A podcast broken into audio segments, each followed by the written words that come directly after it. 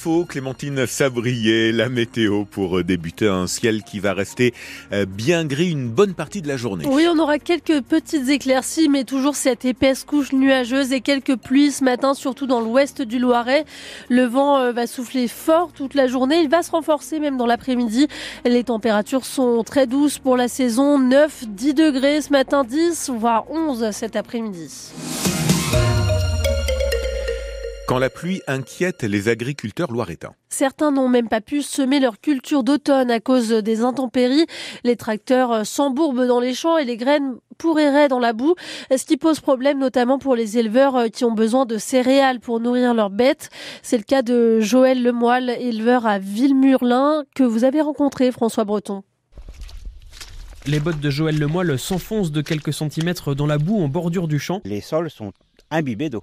Même à pied, si vous y allez, de toute façon, vous allez vous enfoncer environ sur 10 cm. L'agriculteur élève une centaine de vaches, 35 pour faire du lait, 75 pour de la viande.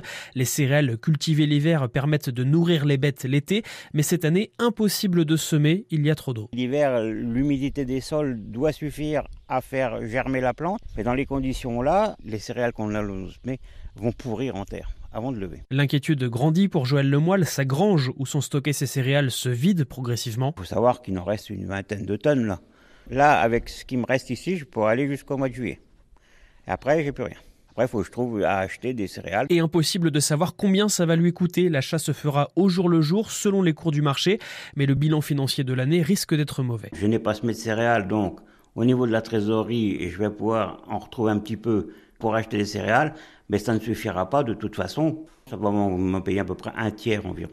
On est très loin du compte, oui. Joël Lemoyle envisage de planter un peu plus de maïs au printemps pour tenter de le troquer contre d'autres céréales plus tard, mais il craint les sangliers qui pourraient ravager ses cultures. La pluie qui touche le nord-ouest de la France, une partie de la Normandie, de la Bretagne et des Pays de la Loire ainsi que le Pas-de-Calais sont en vigilance orange, pluie, inondation, vigilance orange crue pour le Finistère mais aussi pour le nord et le Pas-de-Calais déjà bien touchés par euh, les inondations ces dernières semaines. C'est sur euh, la rivière AA que la situation est la plus critique des débordements ont eu lieu hier au niveau de Viserne. L'eau est montée euh, de nouveau dans les rues de Blandec près de Saint-Omer.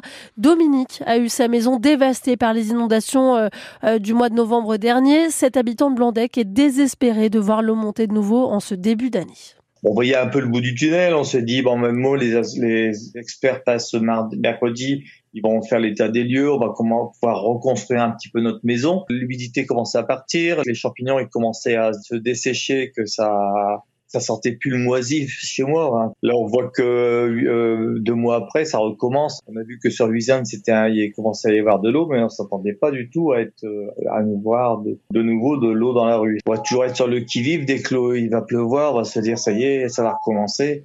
On, on va plus vivre, on va vous voyez, on est dans notre rue, on est quand même très très, très solidaire. Il y a des voisins, ils se disent euh, qu'ils veulent même pas repartir chez eux. C'est invivable, quoi, cette situation-là. Vous retrouvez la carte de vigilance de Météo France sur francebleu.fr. Au Japon, au moins 30 morts après une série de tremblements de terre hier et aujourd'hui. 155 séismes ont, ont secoué le centre du pays. Et ce matin, l'alerte au tsunami a officiellement été levée par l'agence météorologique japonaise. France Bleu Orléans, 8h04, c'est l'événement sportif de l'année, les Jeux olympiques et paralympiques de Paris. J-206 avant la cérémonie d'ouverture à Paris. Parmi les chances de médaille française, il y a notre L'escrimeuse Manon Apiti-Brunet, sacrée championne d'Europe euh, l'an dernier. Elle a aussi euh, décroché un cinquième titre de championne de France. Aujourd'hui, bon, elle est quasiment assurée de participer à ses troisièmes Olympiades et son objectif, eh ben, ce sera bien sûr de faire mieux qu'au JO de Tokyo en 2021. Elle avait décroché le bronze en individuel et l'argent avec l'équipe de France. Euh, Manon Apiti-Brunet reconnaît que la pression commence réellement à monter en ce moment on pense aux Jeux depuis que les, Jeux de Tokyo sont terminés. Moi, je sais que dès que j'ai terminé, j'ai pris mes, les médailles que j'ai obtenues. Je me dis bon, il en manque une. Euh, bah, voilà, faut faut faut passer tout de suite aux Jeux Olympiques de Paris. Puis bah au fur et à mesure, les étapes, les qualifs ont commencé. La prochaine étape, c'est de terminer ses qualifs et puis après d'aller vers le sprint final vers les Jeux Olympiques. Entre temps, on a plein de compétitions pour pouvoir bah, s'entraîner et, se, se, jauger au fur et à mesure. Donc euh, on en parle de plus en plus et le stress monte au, le monte au fur et à mesure. L'escrime au jeu, c'est au Grand Palais. Site prestigieux. Est-ce que ça rajoute euh, à l'excitation euh, de ces jeux? C'est très excitant parce que moi, la première fois que j'ai vu euh, les championnats du monde d'escrime, c'était au Grand Palais en 2012. Ouais. Et je me suis dit, euh, là- là-bas, j'étais vraiment toute petite et je m'étais dit, ah, ça doit être incroyable bah, d'être sportif de haut niveau et d'être euh, finaliste au championnat du monde ou de, de, de tirer sous, sous ce Grand Palais, c'est un monument incroyable. Donc euh, ça m'a un peu fait rêver et je me dis, ah, j'ai la chance de pouvoir en fait réaliser un petit peu ce, ce petit rêve, quoi. Manon Apiti-Bonnet sur euh, France Info. Hier, elle répondait à Frédéric Carbone. L'année 2023 a été bonne pour euh, les cinémas français. 181 millions d'entrées ont été enregistrées, soit une hausse de près de 19% selon les chiffres du Centre national de la cinématographie publiés ce matin.